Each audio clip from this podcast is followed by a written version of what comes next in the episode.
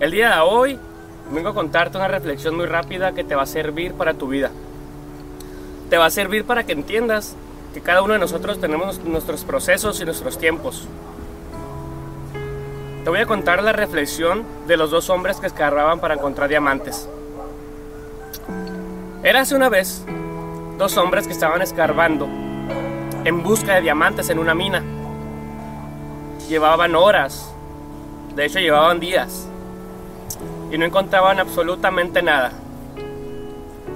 Un día, uno de los hombres que estaba escarbando, con la pala, golpeó con algo duro.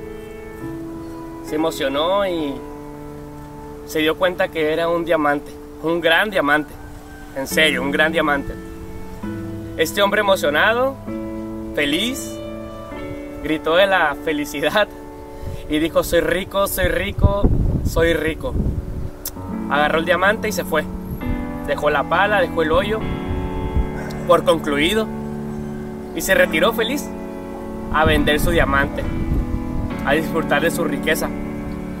El otro hombre que estaba escarbando se sintió triste, le dio envidia y se cambió del hoyo en el que él estaba al hoyo del otro hombre del cual había encontrado el diamante. Intentó encontrar más diamantes en el otro hoyo, pero no encontró nada. Se retiró, derrotado, triste, acabado y con la envidia en el alma.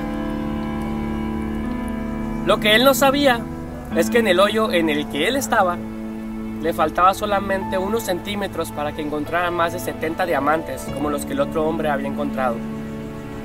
Pero por la envidia de querer obtener lo que el otro tenía, se fue al otro hoyo y no obtuvo nada y tampoco obtuvo lo que él iba a obtener. Así que el día de hoy espero que no vayas a buscar al hoyo de la otra persona, que te quedes en tu hoyo y que sigas escarbando la vida para que llegue eso que tanto o por lo que tanto te has estado esforzando. Todos tenemos nuestro tiempo y Dios decide cuándo va a ser el momento perfecto en el que va a llegar ese diamante. Así que no escarbes en el hoyo de otro, disfruta tu hoyo, el proceso y el tiempo. Agarra la pala con firmeza, pero por favor, no mires al de al lado. Mejor mira tu objetivo. Que tengas un buen día, te mando un fuerte abrazo, Samuel Tello. Dios te bendiga. Sigue escarbando en tu propio hoyo.